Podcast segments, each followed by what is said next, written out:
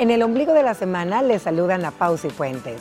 En una nueva entrega de nuestro podcast platicaremos qué es el desapego emocional y cómo podemos lograrlo platicadita nos vamos a echar con todos ustedes esta tarde de miércoles. Ya estamos hablando, bueno, pues de el apego y el desapego. Estos dos conceptos que forman parte desde el día uno que nacemos, mis liberadas. Un tema que da mucho para reflexionar, que creo que muy pocas veces nos damos el tiempo para ver realmente a lo que estamos apegadas en la vida.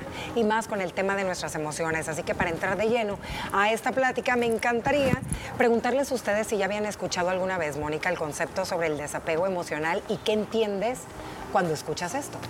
Sí, creo que lo había escuchado últimamente, tanto el tema de apego como el tema del desapego. Ahora que está tan de moda, todas estas páginas de coaches y psicología en las redes sociales, a donde uno puede ser como autodidacta.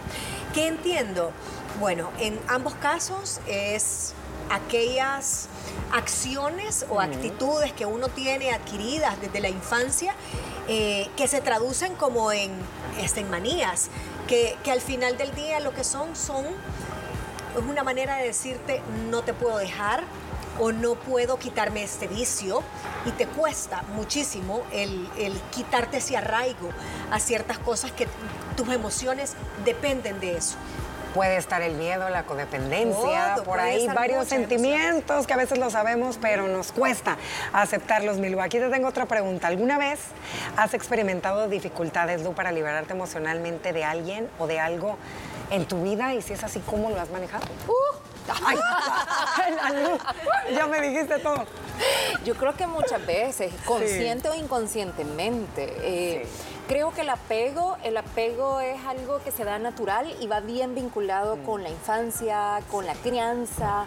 Eh, son esos vínculos que damos de relaciones con nuestra familia, con las primeras personas con las que empezamos a tener cierto grado de amistad eh, y empiezas a coincidir, se van generando esos apegos. El desapego creo que lo vas logrando cuando empezás a analizar eh, esas relaciones o analizar en dónde estás, qué es lo que estás logrando o qué te hace falta y es lo más difícil, creo yo, lograr el desapego, o sea, soltar, soltar al final de cuentas para poder liberar o para poder progresar. Y a veces darnos cuenta que soltando, bueno, ciertos lazos de afectividad que podemos llegar a tener con personas que amamos de todo corazón, y aquí quiero poner un ejemplo muy claro que es la relación que tenemos con nuestros padres, no quiere decir que los tienes que dejar de un todo, simplemente es a veces tratar de entender que tienes que vivir tu vida y a veces no vivir la de los demás, ¿me entiendes? Porque eso suele suceder mucho a muchas personas y este es un ejemplo que quiero citar porque lo escuchaba en un podcast y es de lo que más salió, que a veces dejas de vivir tu propia vida por vivir la de los demás. Y Gina, ¿tú crees que el desapego emocional es importante para tener un bienestar mental y emocional? Es importantísimo, Ana Pao, para vivir una vida en paz, para disfrutar del momento, para realizarte como persona en todo sentido. Este tema a mí me encanta y fíjate que yo empecé a seguir un par de coaches precisamente hablando de los apegos que arrastramos de infancia inconscientemente y mm. cómo cuando vos ya estás en edad de tener pareja empezás a sacar todos estos ejemplos, estos traumas muchas veces que traes por el tipo de crianza o convivencia con tus papás. Yo creo que nadie se salva, nadie tiene vínculos completamente sanos, sino que los padres, no siendo perfectos, siempre van a fallar en algo y es normal, somos humanos. Y los hijos también, la forma en lo que eh, como interpretamos y nos resentimos y nos sentimos culpables. Estos cuatro o cinco tipos de vínculos se ven en toda la familia, se ven en todas las relaciones de pareja y muchas veces se encuentran iguales u opuestos, que es peor. Para mí es un tema de autoestima, Em, que está minada porque o, no recibiste la atención y el cariño o la validación, o por el contrario, te sentiste siempre que estabas solo en la vida, entonces tú te vas a aferrar al primer barco, al primer salvavidas que te encontrés, puede ser la pareja, yo creo que tiende a ser la pareja, O por el contrario, te vas a volver una persona bien huraña, emocionalmente hablando, y decir, yo no me voy a comprometer con nadie, no quiero ni mejores amigas, ni novio, ni marido, porque cualquier momento me la hacen. Llegas al pánico de- del compromiso. Y es que hay dos formas de apego y uno es el apego ansioso y el otro es el apego evitativo. Evitativo. Igual desapego. O sea, n- e- el llamado apego evitativo es aquella persona que tú decís, ¿por qué nunca venís a las reuniones familiares? Ay, no, no, no, no, no, es que yo huyo de tanta discusión. ¿Y por qué es que no me decís, mira, que te quiero, que buenos días, que... qui-?" No, no, no, no, ¿para qué esas tonteras no sirven? Porque es, para mí, en ambos casos, el, el apego o el desapego son mecanismos de defensa de tus carencias de la infancia. Entonces estamos claras que todo parte de la infancia, del tipo de crianza, de relación que construyeron tus padres a lo largo de tu niñez y eso hace que tengas este tipo de apego y desapego emocional. ¿Qué les parece si platicamos un poquito de lo que es el apego y vemos las características que lo hacen diferente del desapego? Y como les mencioné al inicio del programa, el apego y el desapego es algo que desde el día uno todos venimos con eso. En el tema emocional, en el tema de lugares y también con las cosas, porque uno, tú haces apego con tu casa, donde creciste, donde cuántas eh, papás, yo no sé si sus papás sean de ustedes, con sus papás no se sienten identificados, que dice su mamá que de aquí no me sacan porque es mi casa. apego. Es ese apego, saben que tenemos muchas personas a ciertos lugares que te recuerdan, a ciertas cosas también materiales. Uno, el apego se refiere a la tendencia natural, que es la de formar vínculos con tu mamá, con tu papá, con tus hermanos, en el tema de la crianza. Y el desapego es esa capacidad, y pongan eh, aquí atención, de separarnos de esas conexiones cuando es necesario. Pero aquí me quiero detener. Uy. Y es bien difícil saber cuando tienes esa conexión tan fuerte con tus familiares, cuando es necesario, cuando ya te hace daño, pero hasta, hasta dónde. Te voy a decir Mira, algo. Ajá. Yo, ya- no, ¿Hasta dale, dónde? Moni, y ¿Cómo después, saber? porque tú me preguntaste por ejemplos. Y yo te voy a dar un ejemplo que lo, lo he, lo he estado analizando y pensando si lo decía o no. Pero Solo el primer apego del ser humano es al nacer. Claro. El apego hacia la madre. La O sea, antes no se ocupaba, te los ponían y dos segundos y ya. Ahora la psicología dice que te lo tiene que dejar acá, en el corazón, y te lo tienen que dejar buen, buen par de minutos, porque es el primer apego Sí. que nunca va a desaparecer con la madre. Por eso decía el estudio, cuando tú has decidido previamente dar en adopción a tu hijo, no te lo ponen. Porque en el subconsciente de ese niño Va ya va ese apego y va a quedar. Y en el tuyo también. Y después te viene el remordimiento cuando tenés otros hijos o lo que sea. Así que Mira, aquí venía este punto. Dice que el apego se, de- se desarrolla desde el nacimiento y satisface la necesidad básica Así de es. todo ser humano de ser amado y de amar. Pero el desapego puede resultar difícil y doloroso, especialmente cuando implica separarse de alguien o de algo a quienes realmente estás bien apegado. Lu, ¿nos Tu ejemplo, tu ejemplo. Mira, es que el ejemplo, A sí, ver. a, a mí se me vino a la cabeza, pero dije quizás no lo voy a decir, no- porque no quiero que se malinterprete. Eh, hay un apego bien significativo en mi vida que he tenido con mi mamá, de compartirle todo y, y- y- y su aprobación en muchísimas cosas, o su necesidad de la presencia de ella, ayudándome y echándome la mano en muchas cosas. Que llegó un momento donde sí tuve que conscientemente, no porque ella estuviese haciendo mal, era que yo sabía que yo estaba haciendo mal teniéndola siempre como, a- como apoyo mío y eso no me estaba permitiendo seguir creciendo como mujer. Entonces, eh, sí les quiero decir, cuando, cuando, cuando fui consciente de eso y lo platiqué con mi mamá, ella no dejó de sentirse mal porque me decía, no. pero hijita. ¿Qué pero hijita, Yo ¿pero no necesito- No? Ya no necesita- de verdad. Y, y en serio, yo le decía, mami, no, pero yo quiero que, que, que usted se sienta también liberada, porque es importante para usted. Yo soy una mujer ya de 40 años. Verme volar solita. Claro, y que tengo que hacer las cosas y si me caigo y si me equivoco, lo tengo que hacer. Entonces parece bobo, pero hasta Sí, eso. hasta eso. esas personas que son tan importantes en tu vida, pero estar siempre necesitando de que te digan un sí o te digan un Una no o que estén ahí. ¿Y por qué fue ese apego, Lu? Pues viene de la Creo, infancia. creo que de la Aquí viene. infancia y de haberme criado con ella. Eh, y, y de ser mi, mi fuente de amor y de... Y de Ella era tu referente. Total, todo. en todos los sentidos. Mira- y lo ha sido durante toda la vida. Y aquí dice que- esto, Luciana, que el apego emocional se origina exactamente en la infancia. Sí, O y le voy a decir con algo tan sencillo como mi mamá me levantaba todos los días con una llamada telefónica. Ya Y mí- grande. Así yo ya me grande. Gina, ¿sí o no? Yo soy ya es testigo. grande. Y Hijita, podía ya son las seis. Era su despertador. dejar cinco alarmas podían sonar. Beso para la mamá de Lu. mi mamá la que me despertaba.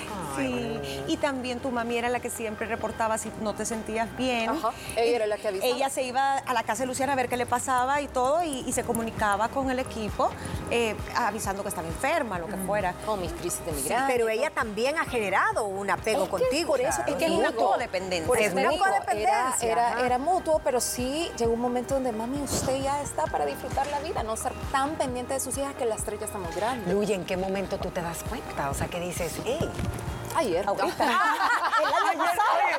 ayer leyendo el tema. No, no, no, hace un par de años que, que- que yo decía, no, Sí. de verdad es, es una entrega increíble la de las mamás, Sí. pero también los hijos debemos de ser conscientes que hay un momento que los tenemos que apoyar y, y ser nosotros, cambiar los roles, cambiar Claro. los papeles. Y ser tú eh, su hombro para ella en este caso. Sí, su fuente y, y- y también dejarla vivir su vida y esta etapa tan importante de madurez. Claro.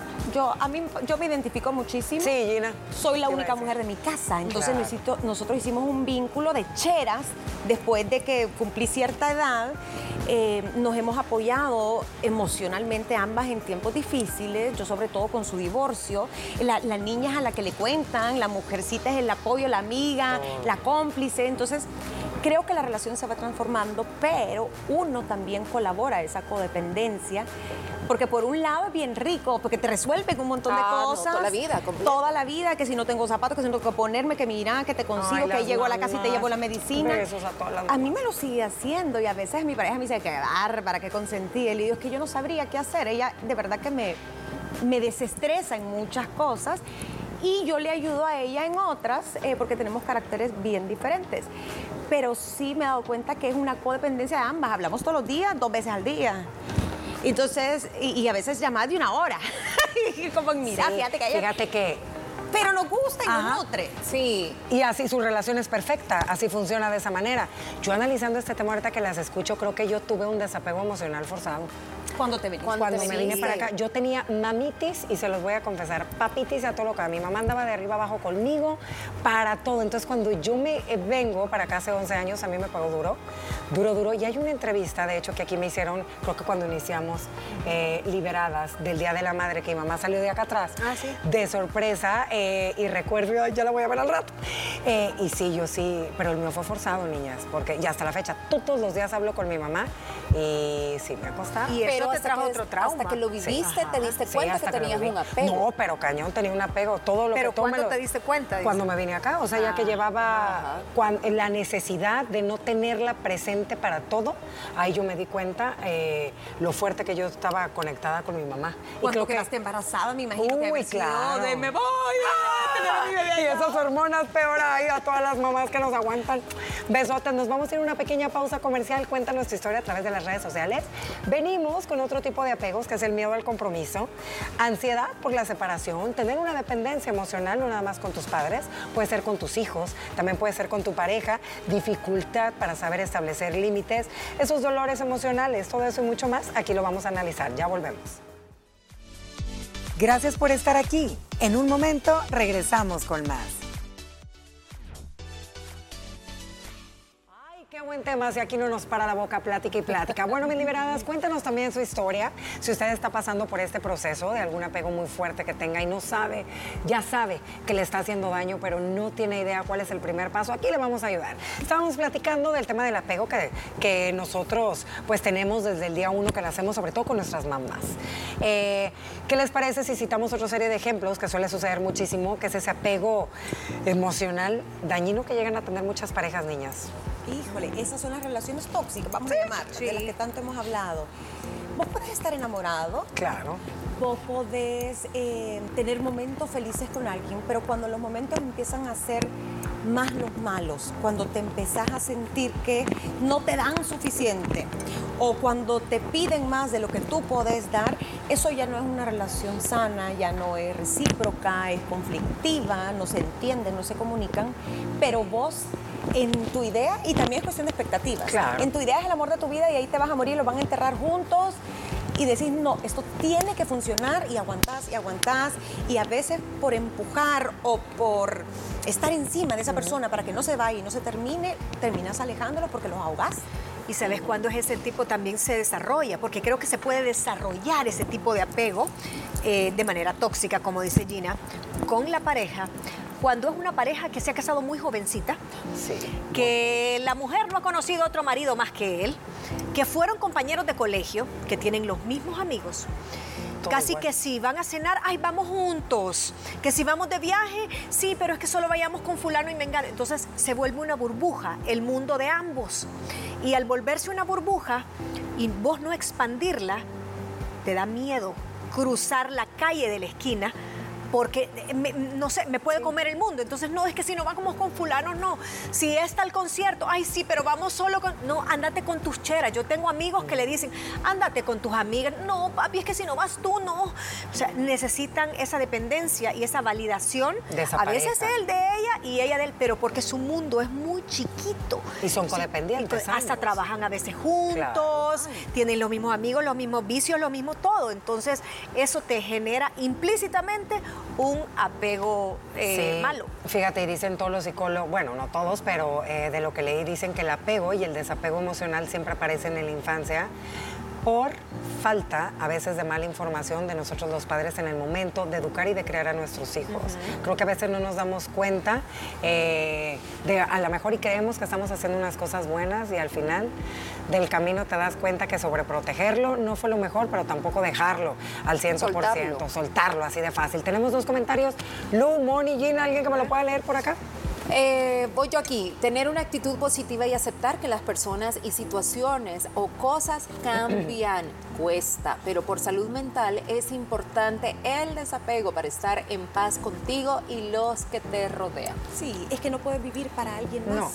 Eh, creo que todo es etapas y esto le pasa también a muchas mamás con el nido vacío, el síndrome del nido vacío, o que a lo mejor están solas, no tienen una pareja y se vuelcan a los nietos, a los hijos, pero de aquello de que casi que se autoinvitan a, vivir ahí, porque no hay anidan, anidan, anidan ahí porque no tienen otra distracción. Entonces qué duro, porque también la otra persona se siente culpable y muchas veces cede. Mm. Y mira, el desapego también tiene que ser, no tiene que irse al, extremo.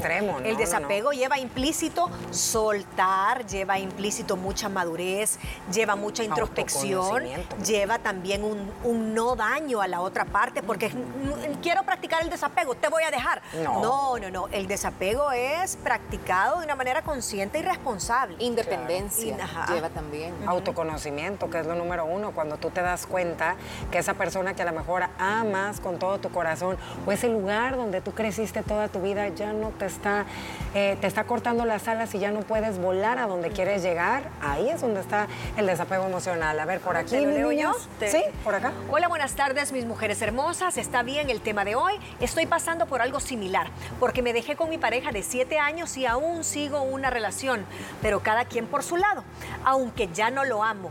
Uy, aún lo quiero. Él me lo pregunta, pero no puede decir la verdad. E igual, no lo puedo soltar porque me apego a él y al mismo tiempo no quiero volver como ¿Cómo, se, hace, el desapego?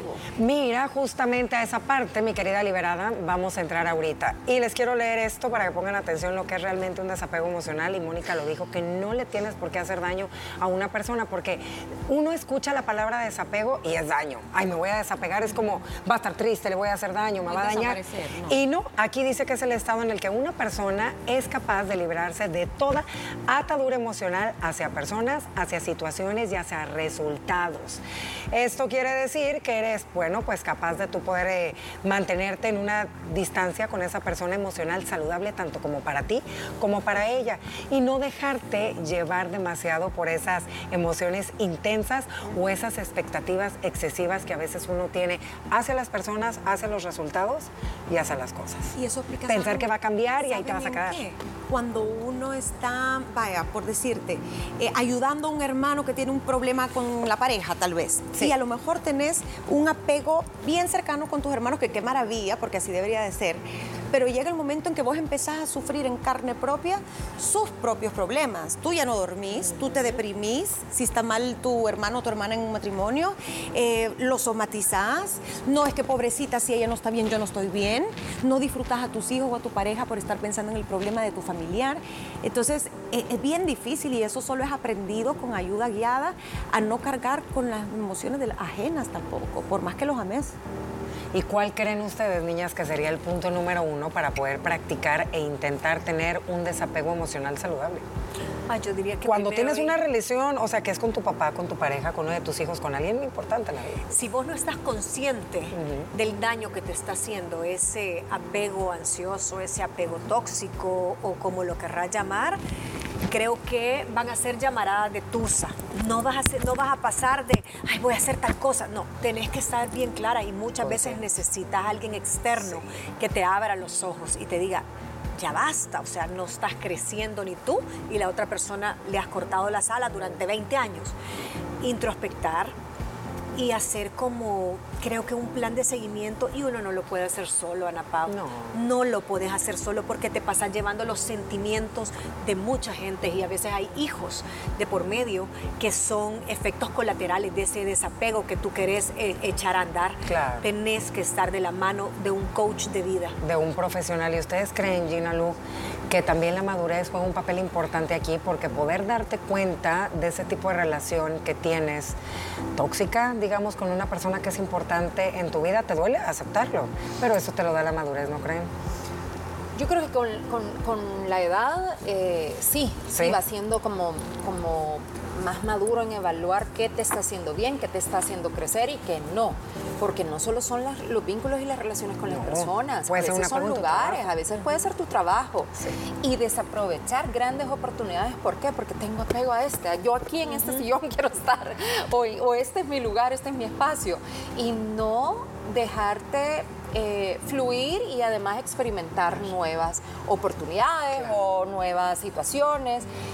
Sí creo que cuando es joven eh, puede ser más difícil, Sí. porque puede estar más arraigado ese apego. Pero si no lo cortas en algún momento, puedes llegar a la tumba con eso. Y nunca soltarlo. Yo creo que la madurez te da como las armas para, re- para hacerte las preguntas que a lo mejor en una adolescencia no te haces. Porque hay apegos niños terribles. Vean a los bichitos en, disque enamorados de su primera novia. Es que si no me hace caso yo me muero. Yo es me que me voy a vivir a otro país. Me deprimí. Y vos Si no va ella, no voy yo. o Si no come ella, o no sea, como tenés yo. idea ni lo que es el amor. Entonces, todos nos queremos aferrar a una idea de algo, ya sea el amor, de la relación perfecta de papá, mamá. Pero yo sí estoy de acuerdo que con la edad te agarras los pantalones de hacerte las preguntas y ya no tenés miedo, tanto miedo a explorar una vida sin esa persona o sin esa relación.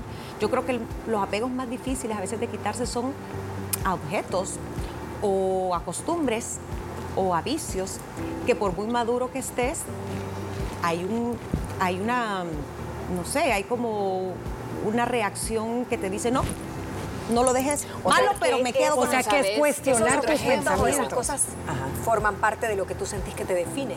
Son recuerdos, No tanto, no tanto porque a veces hay personas vida. que tienen un apego a un carro, a su vehículo. Ajá. Hay personas a que decir, tienen a un estilo de a un vida. estilo de vida. Es que no puedo dejar ese estilo de vida. Porque, ¿Por qué no lo puedes dejar? Y sí puedes costearlo.